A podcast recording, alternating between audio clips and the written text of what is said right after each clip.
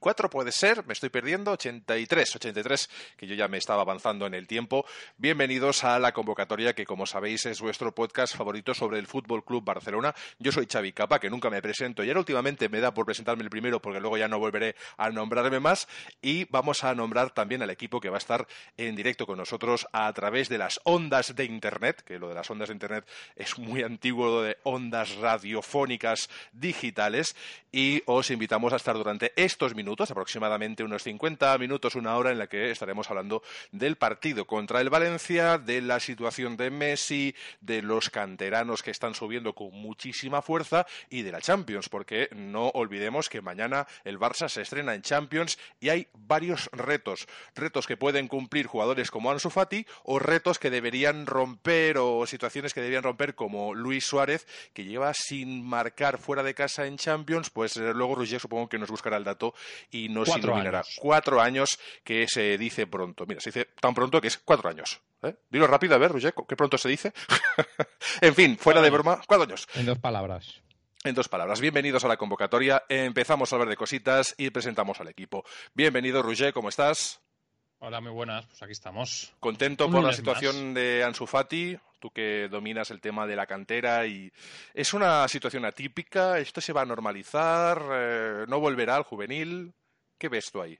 El juvenil no lo va a pisar más y de hecho ya lo dijo ya lo dijo Víctor Valdés en la primera rueda de prensa que, que hizo como entrenador del juvenil del Barça. Em, es algo, hombre, obviamente totalmente atípico. Esto no lo vivíamos desde Messi y Messi lo vivimos yo creo que pues, un añito más tarde. Incluso, Paulatino y con una haciendo un poco de lo que es la cobertura a Giuli que Juli estaba jugando, venía jugando bien y fue muy progresivo y muy estudiado porque se sabía que Messi iba a ser quien iba a ser, igual no tan grande, pero apuntaba maneras y se hizo una transición bastante natural, sin, sin agotar al jugador, ¿no? Messi. Sí, a partir de los 19 años empezó a, bueno, a, hacer partidazos, ¿no? Quizá no, le faltaba un poquito de, bueno, de, ¿cómo se llama esto, no? Pues de, de estabilidad o de, no me sale la palabra. Que lo acompañasen, que lo fuesen un poquito instruyendo, que no se le fuese encima. Que, tuviera un rendimiento estable en el sentido de no tuviera tantos altibajos y, a partir de los 19 años y con, el, con, con el, la debacle quizá de Ronaldinho fue cuando empezó un poquito más a, despuntar.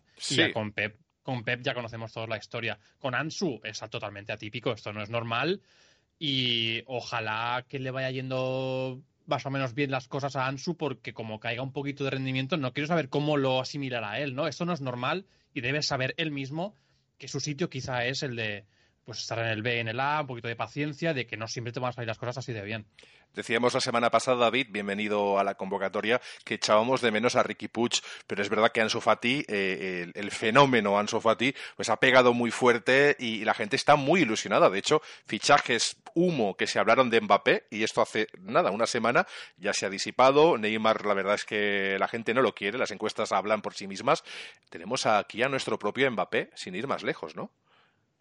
Eh, muy buenas a todos. Muy buenas. Eh, sí, a ver, eh, yo iría con mucha, mucha cautela con, con Ansu Fati, por lo que estamos escuchando, ¿no? Se le está comparando con Messi, con Mbappé, es muy joven, em, no ha demostrado nada, o sea, ha metido dos goles, no ha demostrado nada, y hay que, hay que dejarlo tranquilo, hay que dejarlo tranquilo. Es ilusionante, es maravilloso tener jugadores así, es una, ilusión tremenda, además después de tanto tiempo sin, que la masía generara absolutamente nada, eh, más que frustraciones.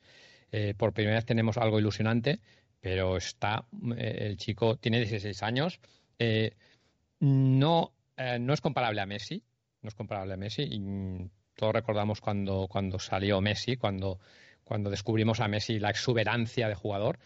pero Messi era más mayor también, ¿no? Le pilló en, más maduro dentro de lo que cabe, estaba más preparado. Creo que debutó con 17 años. Y, Debutó con 16 y el primer gol es con casi 18, 17 y pico, que fue el golito aquel al Albacete que le dio el pase el propio Ronaldinho. Eh, aunque parezca que Messi salió de la nada, eh, se fue lento, se fue, se fue con, con, los grandes jugadores al final. Si os paráis a pensar, eh, se ha ido lento, no, han sido erupciones cobrando Ansu Fati, es lo que me asusta de Ansu Fati, eh, eh, que, está, está en el candelero ahora mismo, está ahí como...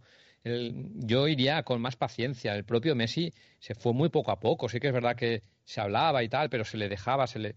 Mm, cuidadín con Ansu Fati. Eh, el, miedo que tengo, David, y, estoy contigo, es lo que comentaba, ¿eh? que, que si él, coge una mala racha, ¿cómo lo asimila él? Que es un, lo dijimos aquí, ¿eh? y creo que estamos todos de acuerdo, que él es un flan eh, psicológicamente todavía o en madurez. le está viendo todo muy de cara y creo que mm, veremos de, qué pie calza o de qué está hecho realmente Ansu Fati el día que le empiezan a ir, a ir mal las cosas, a ver cómo se levanta de eso. Acordaros, Roger, normal te voy a decir un, nombre, y desde aquí lo decimos con máximo respeto, de hecho es hasta vecino nuestro, lo ha sido durante muchos años, que es un jugador llamado, Alf, llamado Alfi.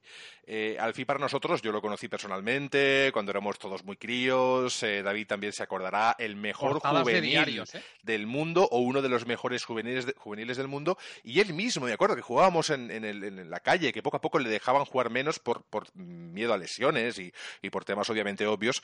Eh, eh, recordamos con Alfi que eh, se le hizo incluso una entrevista, no sé si fue en Mundo Deportivo, uno de estos medios importantes, en el que se le comparaba con Rivaldo, que Rivaldo era el jugador de entonces, era la gran estrella del Barça, y, luego poco a poco esa estrella del propio Alfi se fue apagando, fue desapareciendo, obviamente pues... al punto de que, de que pasar de Xavi, disculpa, de ser el mejor juvenil del mundo o eh, tener portadas, ocupar portadas de diarios en los que te, te, califican de eso, a prácticamente juraría, y si queréis ahora os lo reviso un momento, prácticamente ni, llegar a jugar, ni siquiera ni marcar con el Barça B. ¿eh? O sea, estamos hablando de, juvenil. A Otros, Barça B es un paso. Claro, claro, es que. Cero. O sea, no hizo absolutamente nada ni con el filial. Otros nombres también importantes para ese tipo de fenómenos como Ansu Fati. Tú te acordarás, David, de Nano, que lo hizo debutar Bangal, ¿no? Fue Nano fue producto de Bangal que tuvo dos o tres partidos muy buenos, es eh, algo así como tuvo en su momento otros jugadores como Tello, pero con Nano fue como un boom en el Camp Nou, además yo recuerdo verlo, verlo jugar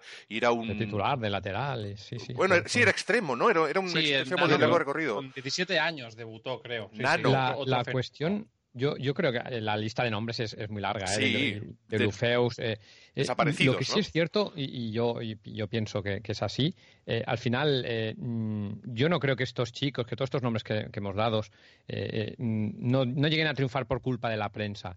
al contrario, yo creo que, que al final la prensa los ensalza como, como, como, como grandes futuros o futuribles jugadores de, alta de, de, fama mundial y, no son jugadores que, lo van a ser. Al final el jugador es el que pone, se pone en su sitio y el que ha de ser buen jugador lo va a ser, eh, diga lo que diga la prensa. Eh, fijaros en el caso de Messi, que sí es cierto que se fue poco a poco, pero la prensa no, no dejaba de hablar de él. Al final el que tiene que ser gran jugador lo va a ser y la prensa no es quien se tiene que inventar los grandes jugadores. Lo que sí que está demostrando Ansu Fati es que tiene pinta, tiene madera de ser un muy, buen jugador, sin, sin filigranas, sin, no es un jugador de filigranas, no es un jugador exuberante como Messi, eh, no es un jugador de aquella, aquella velocidad, eh, no es un jugador explosivo, es un jugador tranquilo, que hace bien las cosas y que tiene gol.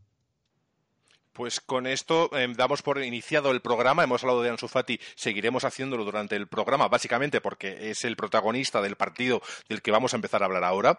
Y nos toca hablar de sensaciones, ¿no? Un poquito de lo que nos ha traído el feeling del partido, como bien ha escrito Roger en ese guioncito que ha preparado él. Hoy eh, le agradecemos a Roger, con la supervisión de David, pues que el guion ha sido estructurado por ellos. Y yo, pues agradezco que también me, ayuden en estos aspectos porque son unos cracks, eh, pues superlativos. Para mí, obviamente, este programa no tiene sentido sin estos dos grandes colaboradores eh, decimos que hablamos de feeling, de sensaciones, así que Roger, si quieres abres un poquito ese melón, lo que es el partido, porque tiene dos caras. La cara ofensiva del Barça, que sin lugar a dudas eh, fue la que fue, es decir, un 5-2 lo deja claro, pero luego una sensación de debilidad defensiva muy importante, muy... Eh, la verdad es que cada vez que el Valencia hacía algo, el Barça, no digo que temblase, pero daba la sensación de haber verdadero peligro en contra. Y eso que el Valencia, eh, un poquito el atenuante de ese partido además es que el Valencia venía en shock por la destitución inminente de Marcelino, o sea, que, acababan de destituirlo hacía horas.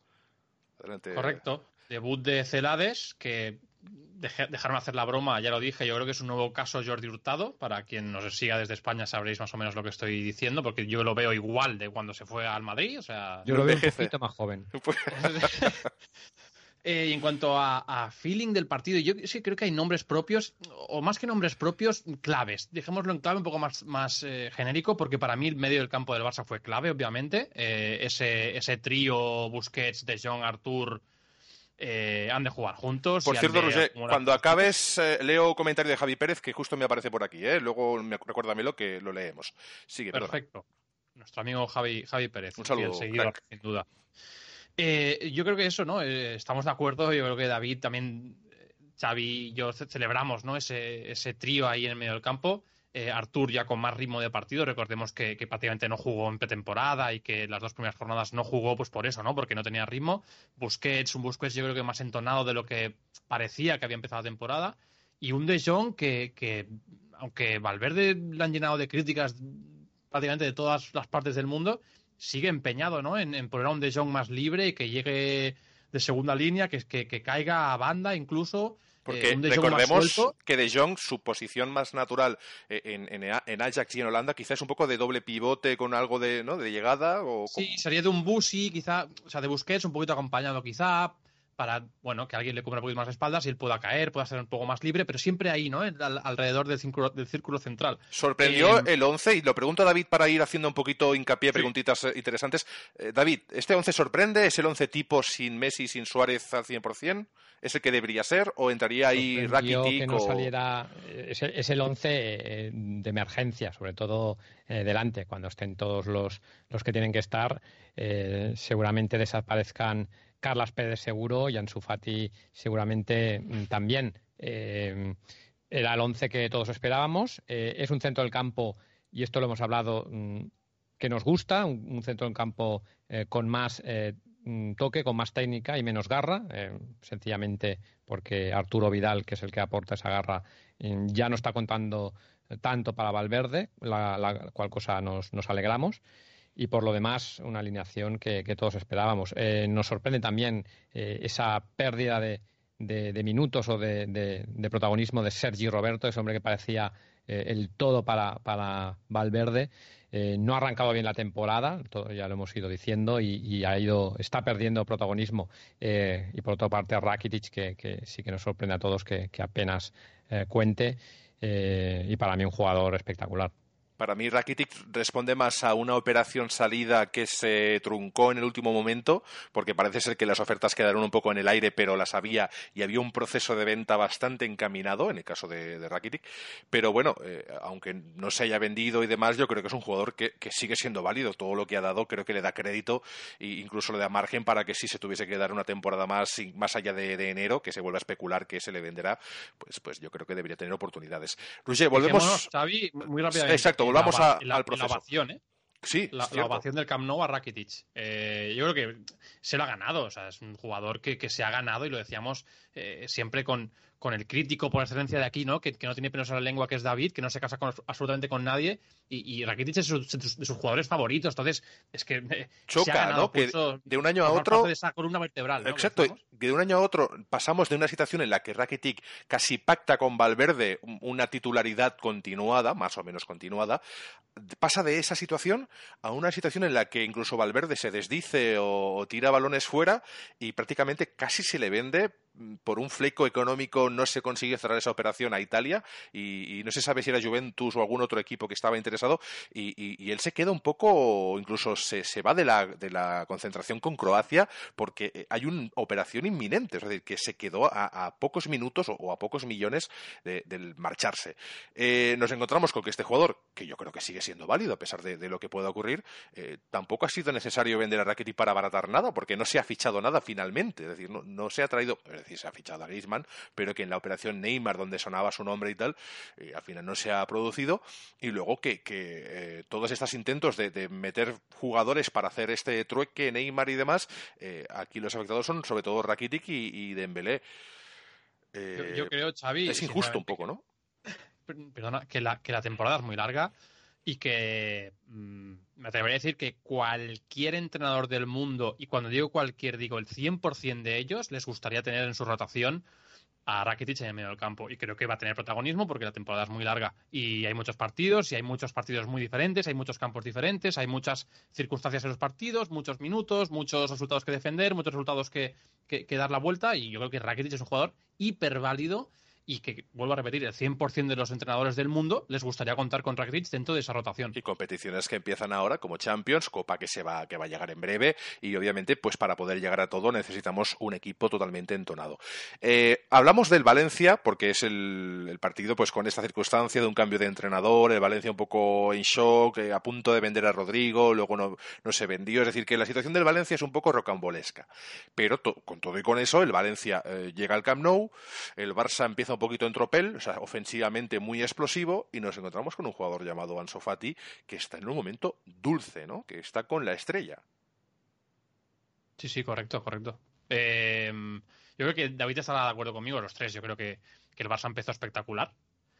Pero siempre, y, y, últimamente, David, ¿verdad? O sea, en los partidos, eh, eh, ya sea, en este caso al menos nos adelantamos, es decir, nos pusimos 2 a 0 ganando, pero siempre hay esa tontería, ¿no? Siempre hay ese momento en que el Barça muestra debilidad y te acaban encajando el, el 2 a 1 y el partido se abre después de un dominio brutal, yo creo, ¿no? En minuto 25 y el partido está otra vez ahí abierto y, y el Valencia está, está, dentro del partido, ¿no, David? Yo creo que yo, ostras, si se lima esas cosas, puedes tener, podemos tener un partido tranquilo, porque al final hasta el minuto 70 no tuvimos un partido tranquilo. La, la, pregunta que os traslado, y así la abrimos con David, es ¿hay algún, ¿hay algún personaje, algún elemento del Barça que salga en la foto en el tema defensivo? ¿Es por alguien en concreto o es un tema de despiste general? Yo, yo la verdad, sinceramente, eh, eh, primero estamos jugando contra el Valencia, ¿eh?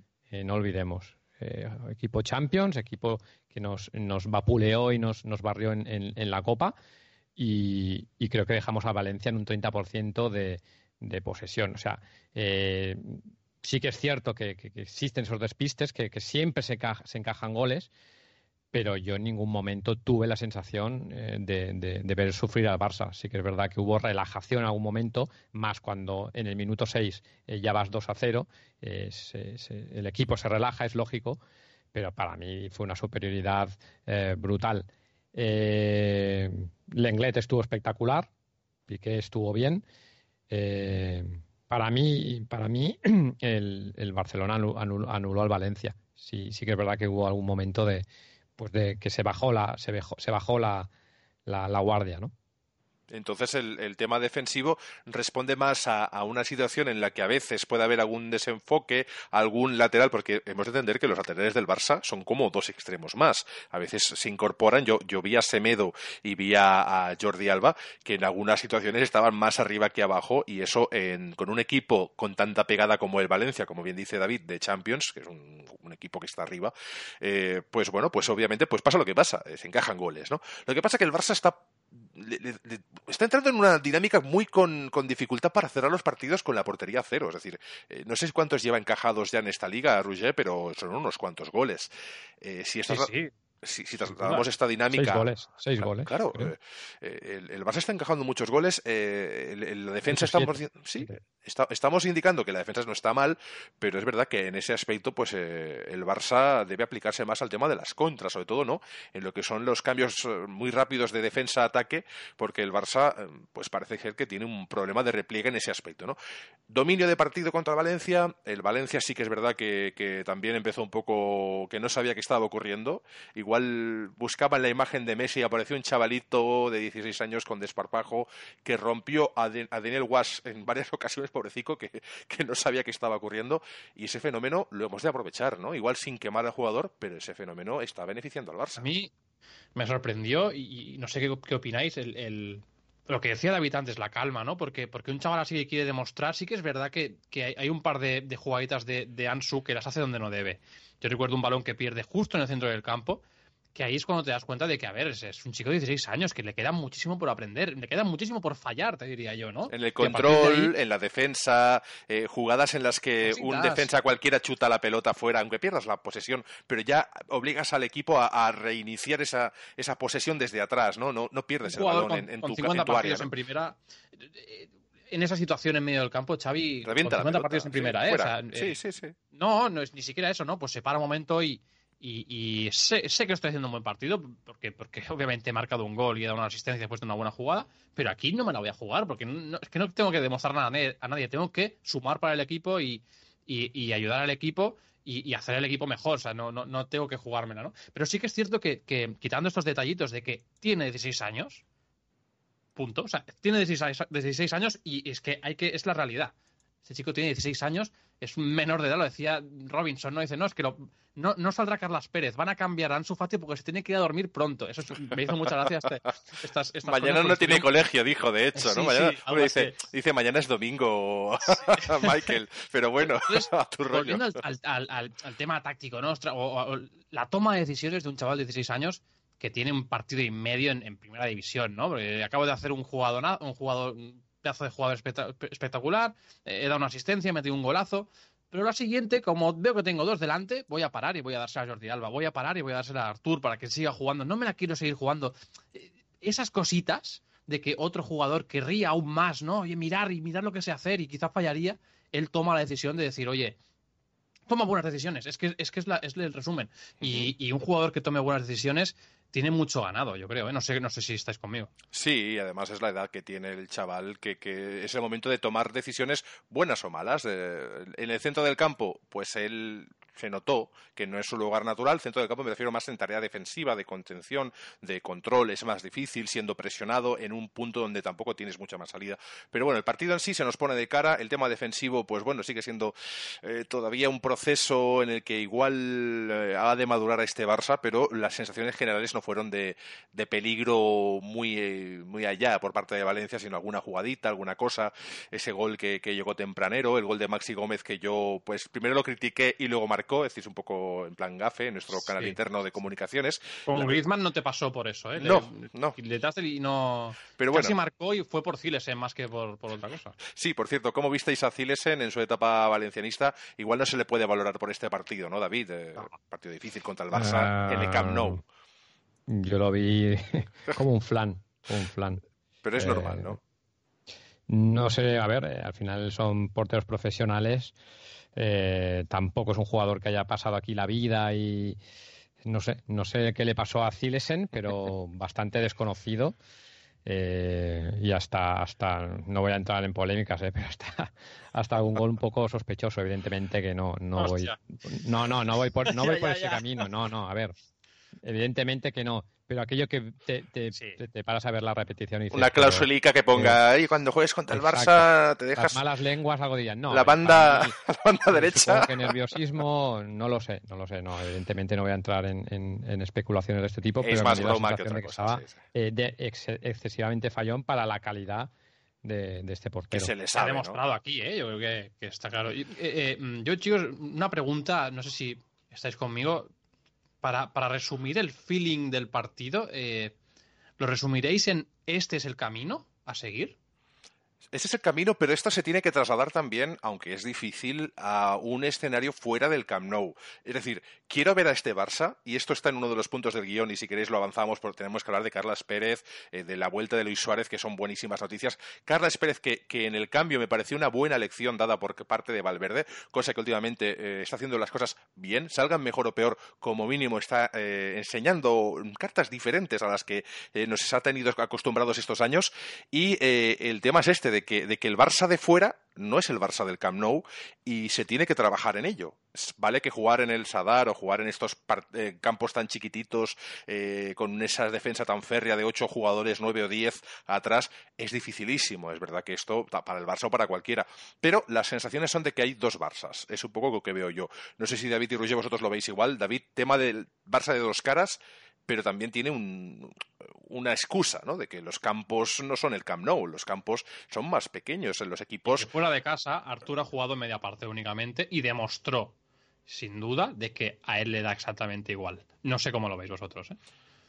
El Barça de dos caras, ¿tú cómo lo ves, mm, David? Sí, a ver, el Barça de dos caras, siempre, al Barça siempre le, cuesta fuera de casa.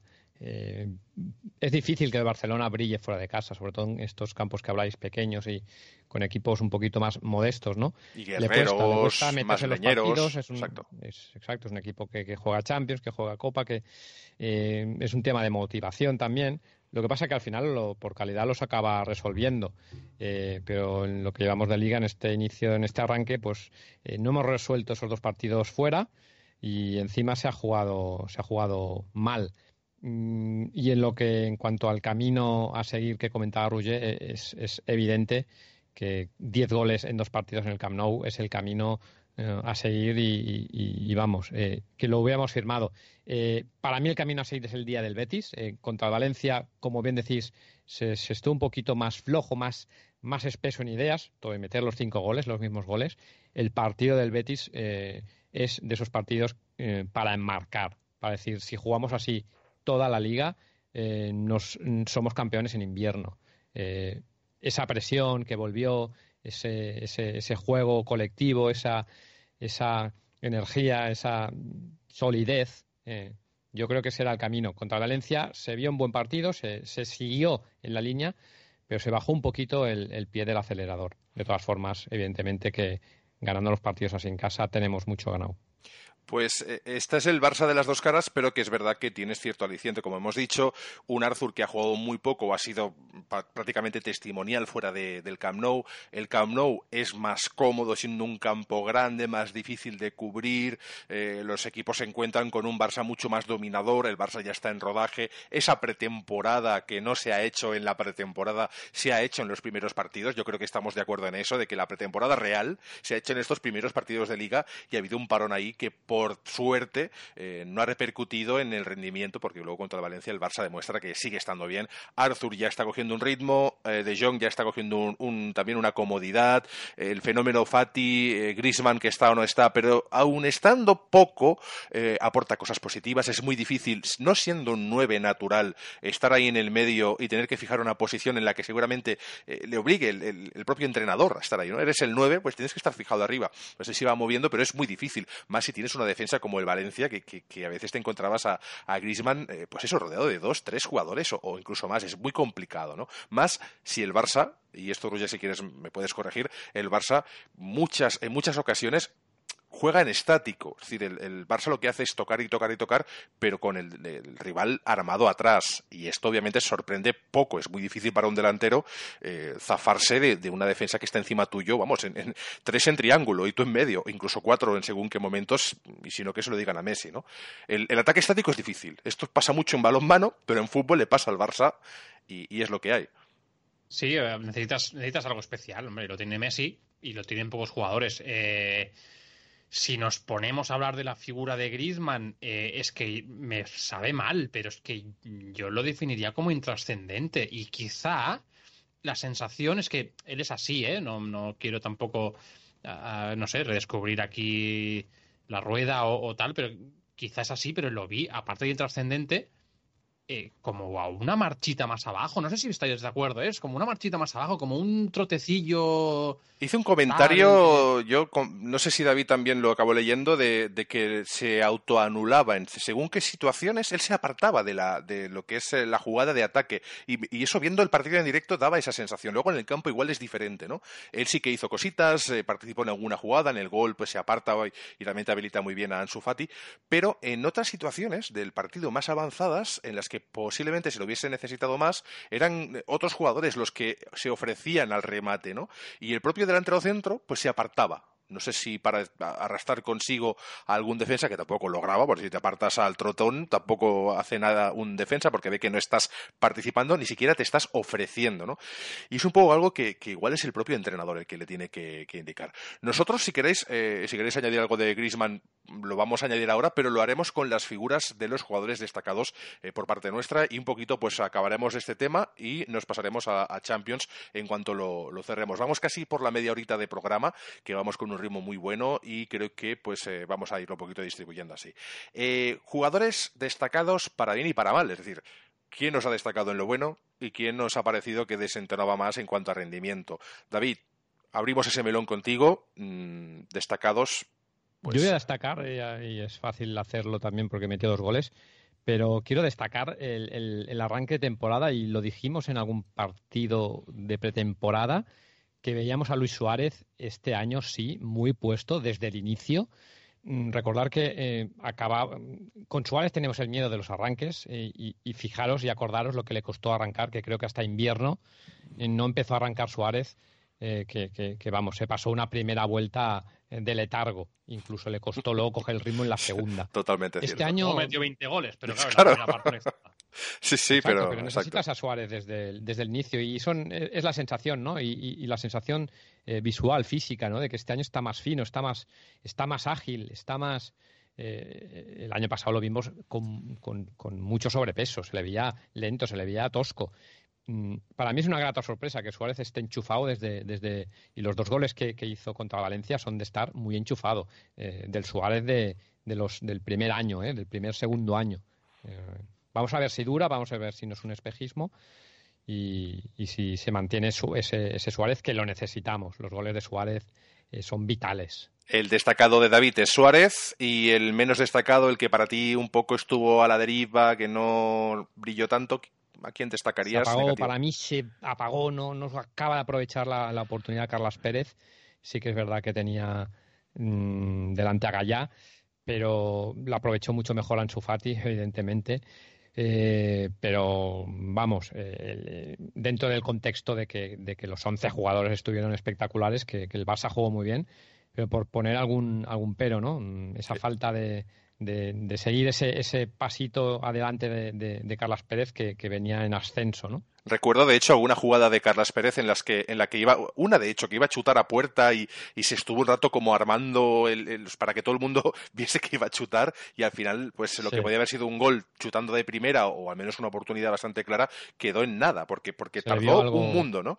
Le veo algo más nervioso para mí de lo, de lo habitual. Le faltó ese desparpajo que, que nos demostró en otros partidos que, que se metía hasta adentro, ¿no? No sé, estuvo, estuvo más tapado o le faltó, le faltó algo de, de esparpajo. No obstante, lo hable por parte de Valverde el hecho de que no se le cambiara a la primera oportunidad, sino que fuese Ansu Fati el cambiado, ¿de acuerdo? Y a Carles Pérez se le mantuviera bastante más en el campo para pues seguir teniendo esa oportunidad, ese rodaje, porque no es fácil, porque lo normal es que tengas mejores y peores momentos como los tiene Carles Pérez y no esa estrella con ese buen momento que tiene Ansu Fati, que bueno, que, que por galones pues entendemos que es el nuevo y es el, es el más probable que se cambie eh, si hay que elegir. Y para mí hizo una buena elección en los cambios, los hizo en el momento apropiado y aportaron cosas buenas en todos los casos.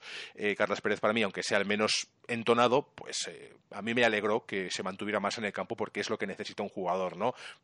sentir que, se tiene confianza en él y que probablemente cuando vuelva Messi eh, estos minutos van a ser oro ahora mismo no, no se valoran como, como, se han de valorar, pero en el momento que entre Messi, Carles Pérez pasará a un segundo plano, desgraciadamente, porque es, es lo lógico.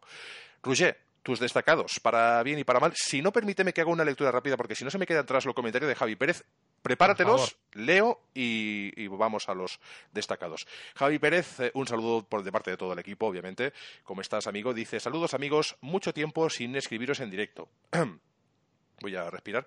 Dice, espero poder escuchar el programa mañana. Un saludo a Xavi, Roger y David.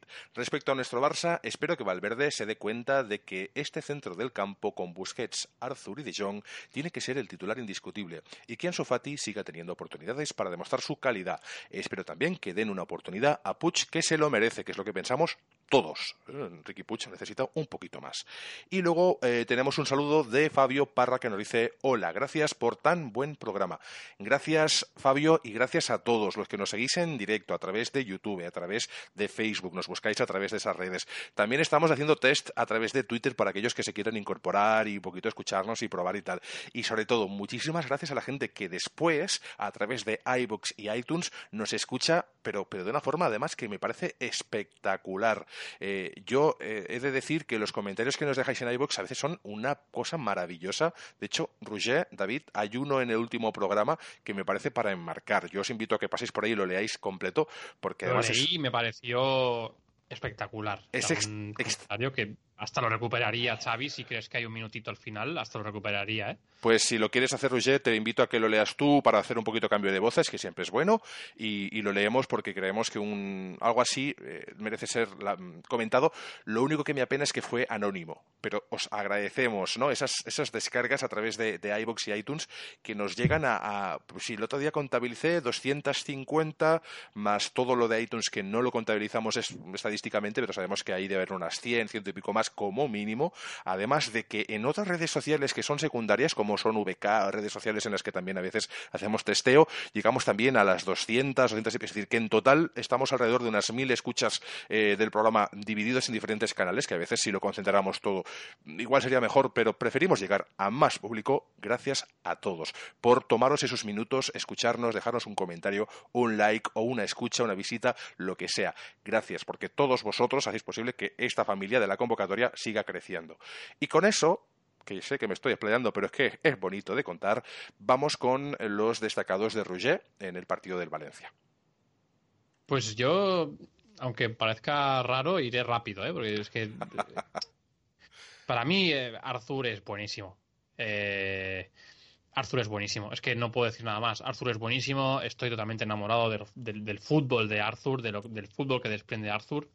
Eh, tiene ahí un genecico de algo, quizás primo segundo de algún abuelo de Xavi Hernández. Eh, para mí es buenísimo. Es que no puedo decir otra cosa de Arthur, que es buenísimo. Es titular indiscutible y se ha ganado estar ahí. Es que es, es ADN Barça absoluto. O sea, el Barça debería rodar alrededor de un jugador como, como, como Arthur. Eh, muy bien acompañado por un medio campo que Busquets es Busquets y será Busquets siempre, esté mejor o peor, será siempre Busquets y un De que está pues eh, encontrando su sitio y creo que cada vez está mejor. Pero Artur para mí es el estandarte de lo que es el, Barça, de lo que implica mm, ver jugar al Barça. Para mí Artur es, es, buenísimo, vuelvo a repetirlo, y, y, me encanta que, que, esté, que esté bien, porque sí que es cierto que el, año pasado que recién aterrizó ¿no? y demás, tuvo altibajos físicos y, creo que más de un aviso de Valverde desde la, desde la rueda de prensa. De hecho, se disculpa. Él se disculpa en esta pretemporada, incluso un mm, tiempo antes, de la situación del primer año y también es un poco la inexperiencia. Un, jugador muy joven, no recordemos, hemos de recordar sobre todo que, eso, que, tiene 22, ¿no? ¿Cuánto, cuánto tiene ahora? 22 años, sí. Creo que ahora tiene 22 porque llegó un 21. Jugaría que tiene 22, sí. El tema de cumpleaños de Neymar y demás. Así que, bueno, lo de Arthur es un proceso interesante y yo creo, David, yo he interpretado por lo que dice Rouget, que Arthur es su jugador destacado, ¿no? No sé si tú has interpretado lo mismo. Sí, queda claro. Yo quería añadir eh, que, hablando del centro del campo de Barcelona, eh, eh, yo creo que no valoramos ahora mismo, mm, después de, la temporada pasada, de, todo lo que nos ha ido pasando en negativo, dentro de que se han ganado ligas, pero ahora, a día de hoy, mm, debemos valorar, debemos estar muy contentos del centro del campo que tenemos. Yo creo que ahora mismo, seguramente en cuanto a juego, en cuanto a, a tiquitaca, a, a, jugones, que creo, y, pondría la mano sobre el fuego que tenemos el mejor centro del campo del mundo, y no porque sea del Barça.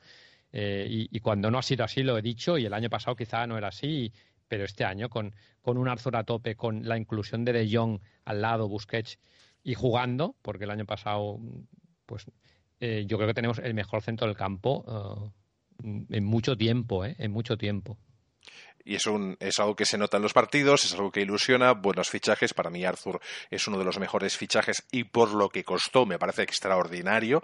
Eh, el de De Jong me parece también un gran movimiento y bueno, el Barça ha trabajado esto. Es un centro del campo relativamente joven, con mucha proyección, con mucho futuro y, veremos qué, ocurre. Tu destacado es Arthur, no nos ha quedado claro, pero ¿cuál es el que menos te ha gustado en el partido? Recordemos que David ha dicho Carles Pérez y su destacado en positivo, pues esa incursión ¿no? de, Luis Suárez que, le estábamos esperando y parece que está ahí. Pues a mí me gustaría volver a. Y no te diré que es el menos destacado, sino. Mm, porque no sé, no, no veo. Me, viene a la mente Jordi Alba y no sé por qué, porque creo que tampoco. Quizá en el primer gol de Gameiro, es que no sé, me viene a la mente, pero no, no, no quiero. No, o sea, como si no lo hubiera dicho. Quiero hablar de Carlos Pérez otra vez y no porque fuera el peor, sino sé que me estás escuchando, Carlas. Em, es un más que un toque, es un toque. Saludos, eh, Carlas, desde el equipo. es un toque de atención porque mm, Carlos Pérez es, muy bueno. Y lo ha demostrado porque nadie llega al Barça con 21 años, eh, con lo que ha currado él.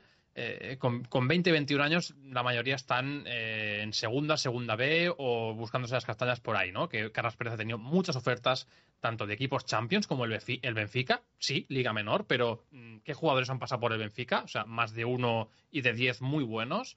y equipos como el propio Valencia, que preguntaron por él y él decidió quedarse. Em, está en el equipo de sus sueños. Es muy bueno, pero es muy zurdo. Y eso es un problema. Y es un hándicap para él. Tú también lo eres. Muy zurdo. Tú también lo eres, Roger. Yo soy, pues hoy no, tanto. Sí, pero no juega en el Barça. Exacto. Em, es, yo creo que es un hándicap para él y lo vimos en algunas situaciones en las que solo hay una solución, que es prepararse el, el balón bien a la izquierda para chutar y cuando eso ha ocurrido, pues los defensas se están tomando un cubatica delante tuyo para decir, cuando quieras chutas, que te la voy a quitar, ¿no? Un poquito de humor, pero entenderme. Yo creo que. Sí, sí, es el timing para estas situaciones en las que. De hecho, lo he comentado yo mismo, ¿no? Que, hay una jugada muy concreta, muy visible, en la que él se prepara un chut que cuando va a chutar le ha dado tiempo al defensa a beberse un vaso de agua, a hacer gárgaras y, taparlo, ¿no?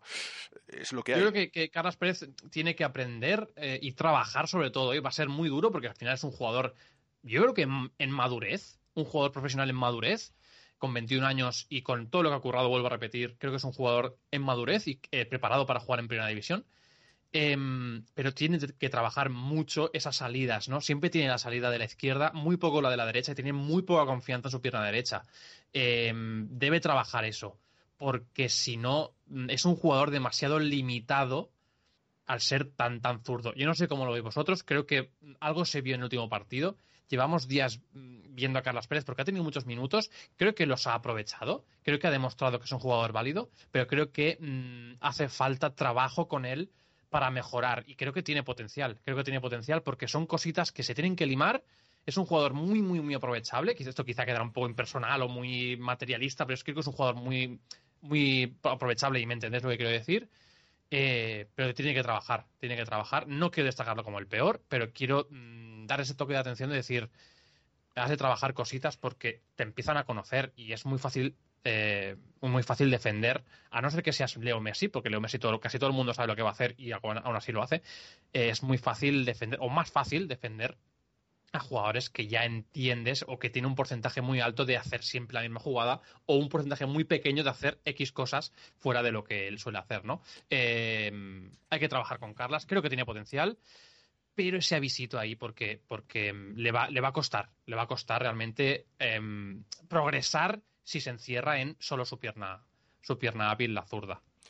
Yo si me dejáis muy rápidamente diré los míos porque también vamos a desarrollar, bueno, el tema Carlos Pérez lo, habéis comentado los dos, ¿no? Para vosotros es un jugador que quizá no es que sea el peor, sino que del que esperáis más dentro de lo que cabe y que, bueno, está en una situación en la que no es siempre es fácil, sobre todo siendo un zurdo cerrado con una jugada bastante recurrente que a veces, acordaros de lo que le pasó a Tello, ¿no? Cuando hacía siempre la misma jugada, que al final, después de unos partidos maravillando, se la adivinaron. Creo que este caso es algo diferente, creo que este caso pues requiere un poquito más de madurez, un poquito más de proceso, es muy joven y eso se verá con, los partidos y sobre todo pues con las competiciones ya abiertas, ya iniciadas, que todavía está por llegar. Ahora hablamos de Champions, pero que también vendrá Copa y demás. Mis jugadores, eh, el destacado creo que es Ansu Fati, que no lo habéis nombrado porque era el evidente, pero yo sí lo voy a nombrar.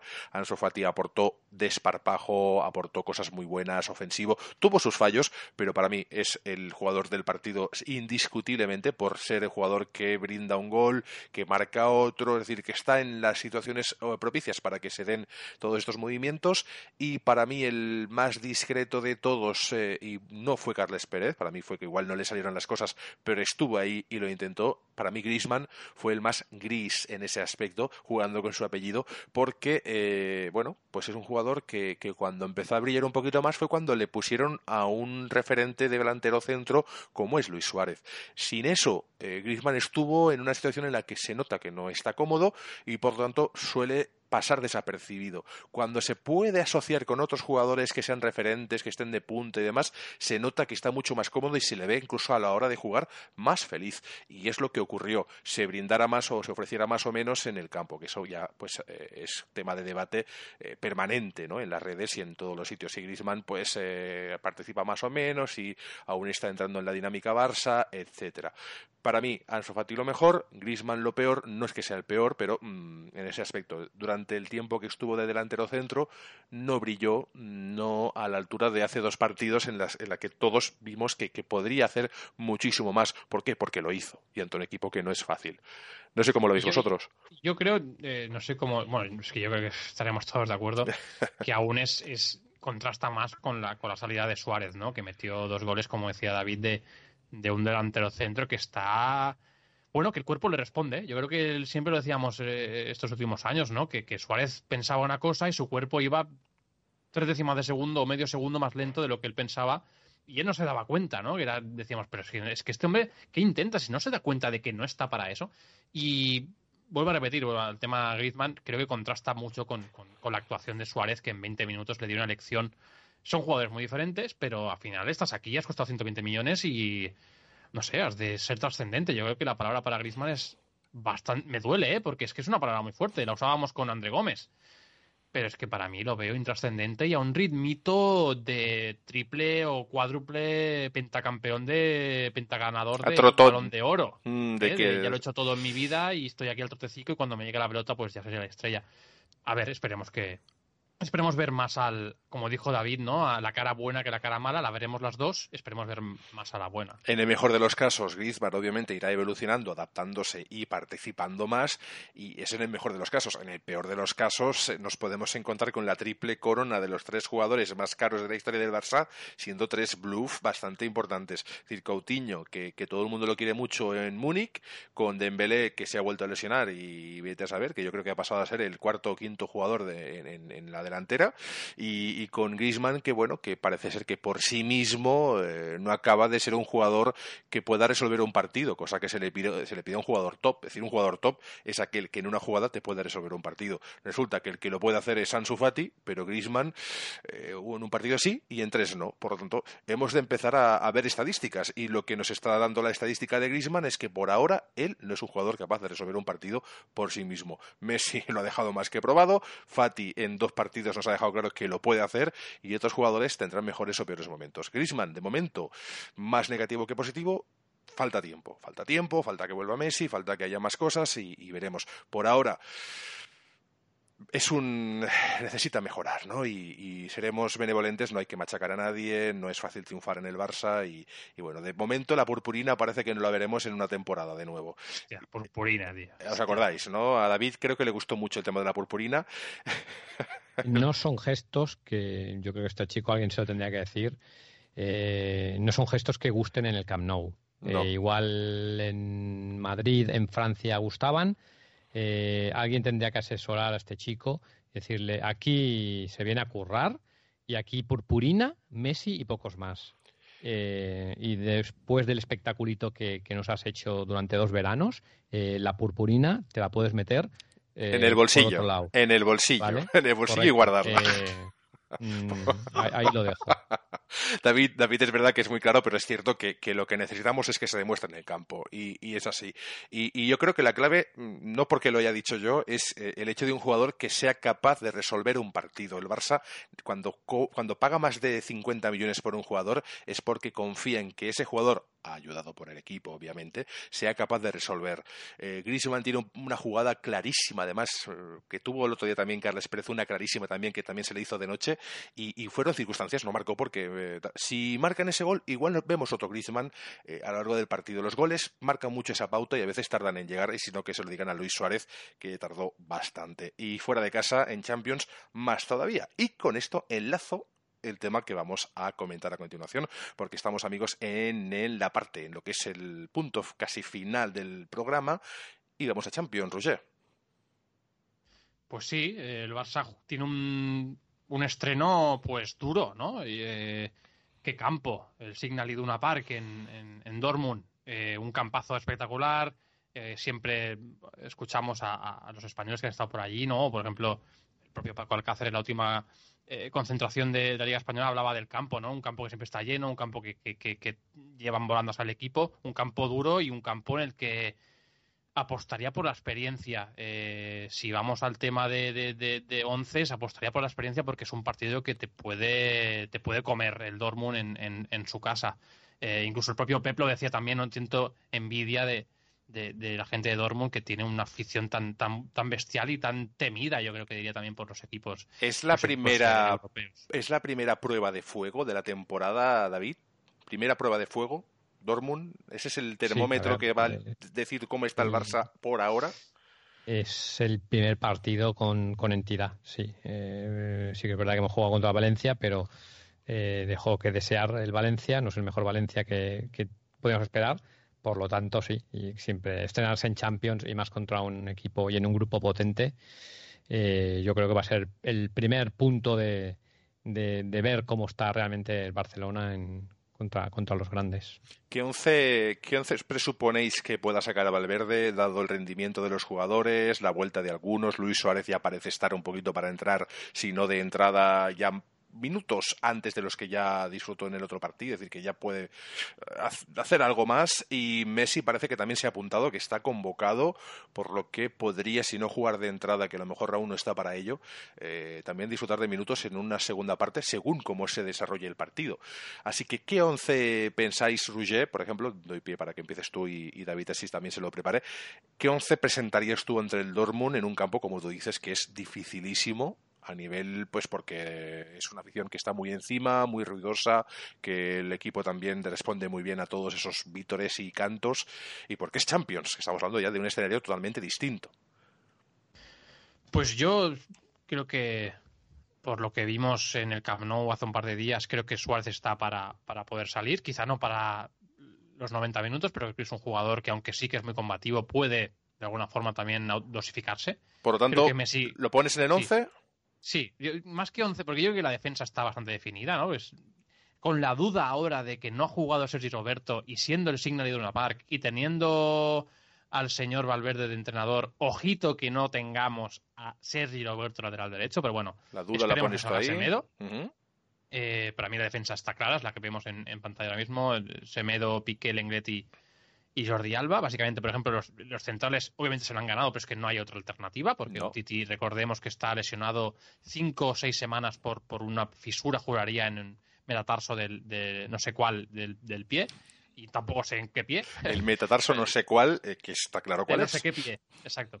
Eh, de uno de los campo, Sí, por supuesto. El, el mediocampo yo creo que el que vimos contra el Valencia, el Barça ha de jugar, eh, ha de defender con el balón, eh, entenderme lo que quiero decir, ha de tener la posesión, ha de ser preciso porque el Barça como le van a presionar muchísimo, obviamente. ¿Mismo centro del campo o introducimos a Rakitic por tema de galones, experiencia, tema Champions, eh, no especular tanto? Mira, lo vería una, lo vería una buena una buena variante, pero apostaría por el mismo medio del campo, exactamente el mismo para tener el balón, porque yo creo que el Barça quiero que el Barça eh, eh, defienda con balón y estos son los tres mejores jugadores para que el Barça mantenga la posesión.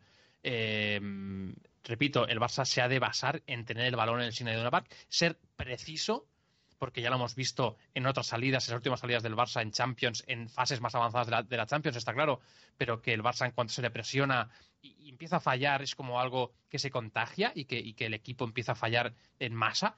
Necesita precisión, necesita estar bien en el pase. A partir de ahí, paciencia, eh, mantener el balón, si hace falta volver atrás, pues volver atrás. Hemos de tener el balón, hemos de conseguir encerrar un poquito al Dortmund, que es lo que lo que la táctica del Barça, ¿no? Encerrar Por lo la tanto, interpreto que mismo centro del campo que contra el Valencia, con la alternativa de Rakitic un poquito, pues igual en una segunda parte o como cambio recurrente.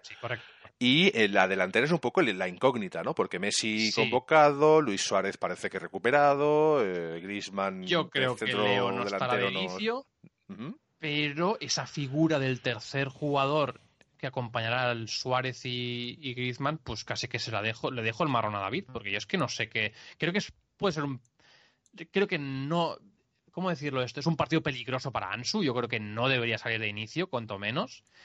Eh, y Carlas Pérez en una función quizá más de, bueno, lo que le hemos visto a veces encarando cuando puede, pero cuando no, pues dándole continuidad al juego. ¿Por qué no? Quizá el gradito este de, de madurez de Carlas Pérez le puede dar esa, esa horita que estará en el campo para que Messi juegue la última media hora o incluso la segunda parte. Eh, yo creo que lo que vemos ahora en la pantalla es más o menos lo que, lo que espero yo para. En resumen, el 11 del, de Rouget en este caso sería la defensa que todos conocemos, se la podemos saltar porque tenemos a Alba, Lenglet, Piqué, Semedo, Busquets, eso es inamovible, Arthur y, De Jong, pues también un poco como lo que queremos, también ver todos ahí sí o sí, con la alternativa de Rakitic en una segunda parte y la, el triplete por el que apuesta Roger de inicio, que luego puede variar, sería Grisman, Suárez y Carles Pérez, con la incógnita de Ansu Fati si participaría en algún minuto y con la vuelta de Messi probablemente en una segunda parte si el partido lo requiere, ¿no? Esa sería tu apuesta. ¿Y en el caso de, de David? Yo creo que va a jugar Carlas Pérez, Carlas Pérez con, con Suárez y Grisman. No, no creo que meta al chaval de 16 años ya en una en, en, otra guerra abierta, ¿no? Yo creo que eh, Valverde también es inteligente y, va a dosificar un poco al, chico, más viendo la prensa cómo se ha tirado sobre él y Hay que protegerlo un poquito, ¿no, David? lo va a proteger un poquito, meterlo ya en Champions. Yo creo que este chico ha de, ha de asimilar todo esto y aparte que lo, es lo lógico. Yo creo que eh, acabaremos viendo la delantera que vimos en el final del partido contra Valencia. Pues el, el once de David, ¿cuál sería? Porque David, ¿Estás de acuerdo con el de Rouget? ¿Harías alguna variación? Rouget ha añadido la alternativa de Sergi Roberto, que podría dar ahí un descanso a Semedo, quizá. Eh, yo, lo digo por conocer a Valverde, no que lo quiera yo. Yo ojalá juegue Semedo. Yo los nombrecitos, aparte de estos 11, eh, la figura de Rakitic que podría ser interesante y la de Sergi Roberto porque, porque es Valverde. Sí, ahí, ahí existen esas variantes. El equipo de confianza de Valverde todos sabemos que es el que, el que jugó contra contra Valencia ahora mismo, es el, equipo de, creemos, titular a, la falta de, a falta de la llegada de, ¿Por, Messi. Quién, ¿Por quién apuestas arriba entonces? O sea, si la duda básicamente es. arriba, arriba ya los que he comentado, ¿eh? Pérez, eh, Pérez eh, Grisman y, Suárez. Y en el centro del campo, yo creo que no, no, no va a cambiar. No sé, yo creo que le va a empezar a dar cancha mm, a, a Rakitic, no sé si va a ser ya, pero y eso yo creo que no sé es que eh, eh, pues, hay muchas muchas variaciones más que nada para dar descansos la de la de Sergi Roberto pero en cuanto a estructura yo creo que eh, se puede cambiar hombre por hombre igual da descanso a De Jong y pone a Rakitic Busquets va a jugar Busquets es indispensable. Arthur mm, al nivel que está también es indispensable para mí es indispensable, aunque a Valverde le cueste entenderlo y le cueste creerlo, ha de empezar a, entender que, lo que aporta Arthur es, muy importante para el Barça. Pero vamos, que por dar descanso puede mover cualquier ficha, incluso podemos ver algún cambio también ahí de, central. Eh, no lo sé, no lo sé. Yo, en mi caso, si me permitís, la defensa no la cambiaría. Semedo para mí es uno de mis defensas favoritos, tal como juega, como se asocia. Me parece exquisito cuando está entonado. Tiene partidos mejores o peores, pero bien en general. Eh, en el caso de la defensa, pues no tocaría nada más. Alba ha tenido mejores y peores partidos, pero no tenemos ahora mismo ninguna alternativa de garantías. La garantía es Alba y aparte de ahí el resto son especulaciones. Y Busquets también inamovible. Arriba, Arthur y De Jong. No sé si querrá rotar y añadir algún aspecto, pero sería muy raro que de repente le diese la titularidad a, a Rakitic, porque no la ha tenido, porque no ha tenido minutos, porque ha estado en una situación anímica un poquito especial, dura y complicada, porque eh, el tema de un posible traspaso, toda esta situación, lo de Croacia, es decir, muy centrado, aunque el jugador es muy fuerte, pues obviamente muy centrado estará, pero no es fácil, no es fácil canalizar todo eso. Y eh, en lo que es la delantera, me gustaría ver a Ansu Fati yo realmente me gustaría ver a Ansu Fati, no sé por quién, no sé si Luis Suárez entraría también en una segunda línea o si no sé si también Ansu Fati entraría en una segunda parte, como ya lo hizo en otros partidos, dando un poquito un doble, ¿no? un poquito de empuje al partido, pero bueno, me gustaría verlo en algún momento, no sé si de titular, pero como mínimo, como mínimo, en algún minuto final para que el Dortmund ya se acabe de quedar loco y no sepa que está pasando, ¿no? Eh, probablemente este 11, que es el que hemos decidido entre los tres, sea el que veamos de inicio. Me sorprendería que se incluyese a Messi cuando tampoco ha jugado ningún minuto y lo de Luis Suárez, pues bueno, podría ser, aunque hay la alternativa de que a lo mejor Suárez también empiece desde el banquillo, como pasó con el Valencia, y tengamos a Fati de nuevo por ahí, con Grisman haciendo de nueve, que está claro que no es su posición natural y que no está dando todo lo que podría dar que asociado a Messi o a Luis Suárez seguramente sí lo acabe dando, porque nos lo ha demostrado que asociado pues puede ser muy, muy bueno. En fin, este es nuestro once. No sé si hay alguna duda al respecto. ¿Qué pasará con el partido? Vamos cerrando programas si queréis. Sí, yo lo que comentaba, yo creo que el Barça se encontrará un ambiente súper hostil. El Barça se ha de basar entre el balón, en ser preciso, vuelvo a repetir, sé que soy muy pesado y lo he dicho 20.000 veces, pero mm, hagamos un poquito de memoria y vayamos a buscar partidos fuera del Barça eh, en Champions. Partidos a domicilio son guerras absolutas y el Barça de estar preciso o sufrirá porque el Barça sin balón sufre, el Barça de defender con, con balón. Y, cositas, yo creo, las alternativas, yo creo que otro titularillo así, no titular de, de 11, sino titular de, noticia, pues quizás las alternativas de Sergi Roberto y Rakitic y la, duda de cómo está Messi y del tercero en discordia arriba que, acompañará en teoría a un Suárez que yo creo que jugará de, inicio. Eh, pero es eso, va a ser una guerra y el Barça ha de estar, a estar muy bien con los jugadores que estén mejor. No puede hacer ninguna, ninguna historia rara Valverde. Si ya viene con este 11, que no toque demasiado. Pues nosotros vamos a empezar a despedir el programa. ¿Ha recuperado el comentario del otro día, Roger, y cerramos con eso? Pues no, no lo he hecho. Dame 10 pues David, vamos a seguir hablando del tema de Champions, que así Roger recupera ese comentario del programa anterior que me parece maravilloso. Eh, el tema del partido de Champions, sobre todo, eh, Paco Alcácer, es un poquito un jugador que sabemos que va a jugar. Eh, hizo algún comentario hace poco eh, en el que no sabría qué haría si marca. Yo creo que debe celebrarlo sin más, que tampoco ha sido un jugador que, deba nada al Barça, ¿no? No, bueno, por respeto se suele, se suele mantener las, las, formas y todos, cualquier jugador de cualquier equipo, a no ser que haya ahí algo, alguna rencilla o algo, se, no se suele celebrar, eh, aunque seguro que evidentemente eh, estará para el Dortmund 100%, un Alcácer que, que es una estrella en Dortmund y, una auténtica pieza clave. Sí, sí. Eh, vamos a ver, será un partido muy difícil, eso es, cierto. Empezamos la Champions eh, a tope, nada, nada de, de pruebas, por eso decía que han de estar los mejores, los que, los que, en los que confíe, no hay que, si hay que rotar, hay que rotar en ligas, y, o sea, los que han de jugar, el, los que jugarán mañana eh, serán, serán los mejores, serán los, los, los 11 jugadores de confianza de Valverde. Por esa regla de tres y viendo el partido del Valencia, Ansu Fati debería estar en ese 11, ¿no? Quizá. Eh, es decir, si tomamos. No estaba, no estaba, Suárez, Xavi. Recordar que mm, A, Suárez lo, lo, guardó porque venía de la lesión, y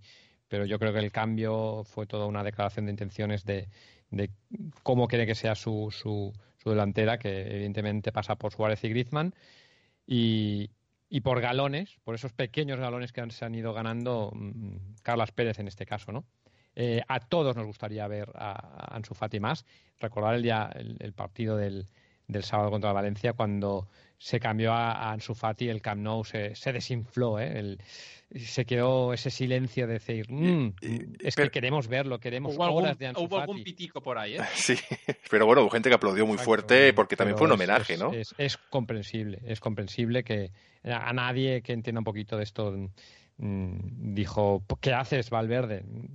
El chaval necesita, necesita descanso más confianza que te puede dar una titularidad de un, todo un Valencia, obviamente pues eh, es una confianza grande y más por, por, edad y por todo, o sea que se le están dando premios y merecidos al jugador porque está respondiendo con goles y con jugadas.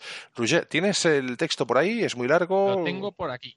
Es, hombre, pues será un minutito así, pero creo que merece la pena. Pues hacemos una cosa, nos despedimos. David, nos vemos la semana que viene ya con el partido de Champions jugado. Eh, en Liga, ¿contra quién jugamos? Que ni lo he mirado. Granada. Granada, pues partido, ojo, peligroso, porque Granada está jugando muy, muy bien, sorprendentemente bien al fútbol. Buen equipo, buenas sensaciones. Trampa. Partido trampa, lo comentaremos aquí en la convocatoria. David, nos vemos en una semana. Un saludo, que vaya muy bien. Un abrazo, amigo. Roger, te despido, yo también me despido, soy Xavi Capa, nos vemos en una semanita y Roger, nos vemos en una semana, te dejo con el texto de nuestro amigo anónimo pero que nos ha gustado muchísimo. Nos vemos en una semana, Roger. Tuyo es el micro. Nos vemos en una semana. Te lanzo el micro, ahí es todo tuyo. Pues recibimos este, este comentario hace unos días, concretamente el 4 de septiembre, en, nuestro último, eh, en iBox, la, la, convocatoria número 82. Este comentario que dice así: La verdad es que ser el Real Madrid es cojonudo y quien diga lo contrario, que analice. Te gastas 300 millones en jugadores de poco lustre, suplentes, y solo un jugador a considerar entre los tops europeos, pagando por este último el gusto y la gana, pese a estar su club sancionado sin fichar y con el jugador un año, a un año de acabar el contrato. Pero los palos siempre se los lleva el Barça, por fichar a un crack como Griezmann, a uno de los mejores centrocampistas jóvenes de Europa por menos de 80 millones, y el lateral, zurdo de la sub-21 por menos de 30. Te pasas el verano tratando de fichar a Pogba, hasta tu entrenador lo pide expresamente en rueda de prensa, y buscando jugadores de relevancia que al final, como no hay margen financiero, no te puedes traer. Pero las risas se las lleva el Barça por el tema Neymar, en el que, por cierto, el Madrid se ha pegado un par de columpiadas, bien tapaditas, obviamente. Lucas Silva, caso tapado y más que tapado, porque lo divertido es reírte del Barça por casos tipo Douglas. Eh, Douglas que vete a saber dónde está, porque yo es que ya mm, ni sé ni, dónde está jugando, porque sé que estuvo en el Sporting, pero está desaparecido. Creo que está en Turquía o por ahí de andar. Eh, bien lejos. Largas de mala manera y tras hacerle bullying sistemático al portero que fue clave en ganar tres Champions para traerte a un portero del montón en cambio directo y perdiendo dinero por el eh, pero el fiasco es del Barça por cambiar a un portero que quería salir como Cilesen por otro portero de nivel similar como Neto en un cambio sin pérdida monetaria alguna. Te pasas años mofándote del Barça por el ocaso de la Masía, y este verano das patada tras patada a canteranos, marginas a Nacho y a Mariano, pero el problema lo tiene ahora el Barça porque destacan Ansu y Carlas Pérez, y el malo, y es malo defender, depender de chavales. Suplicas, imploras, rabias por colocar a Bale, aunque sea regalado donde sea, y ahora sacas pecho porque Gareth es tu salvador y nunca dudaste de él. Pero qué mal se ha portado el Barça con Rakitic. Hasta aquí pues nosotros agradecemos el comentario, que es oro, que es maravilloso, nos ha encantado, y os emplazamos a vernos, escucharnos de aquí unos pocos días en el programa ya 84, donde hablaremos del partido de mañana de Champions, el estreno contra el Dortmund, un partido complicado, con ese 11 que hemos intentado un poco desvelar y que queda ahí plasmado para los que lo vean, pero que también lo hemos narrado para los que solo nos oyen, y también ese partido contra el Granada, que es una incógnita, que ya que es un equipo que está jugando muy bien, que está ganando partidos curiosos contra equipos que se supone que son de mayor entidad, no porque el Canadá sea un mal equipo, sino por temas económicos, ya sabemos, presupuestos, y que cuando uno viene de segunda división, pues siempre tiene mayores dificultades, sino que se lo digan al Mallorca que posiblemente tenga un presupuesto más bajo que muchos equipos, incluso de segunda división. Es decir, que, ojo, es un mérito estar ahí, es un mérito, pues eso, conseguir esos resultados. Así que hablaremos de estas cosas y muchísimo más, y ya sabéis que si sois del Barça, estáis convocados. Hasta luego. Adiós.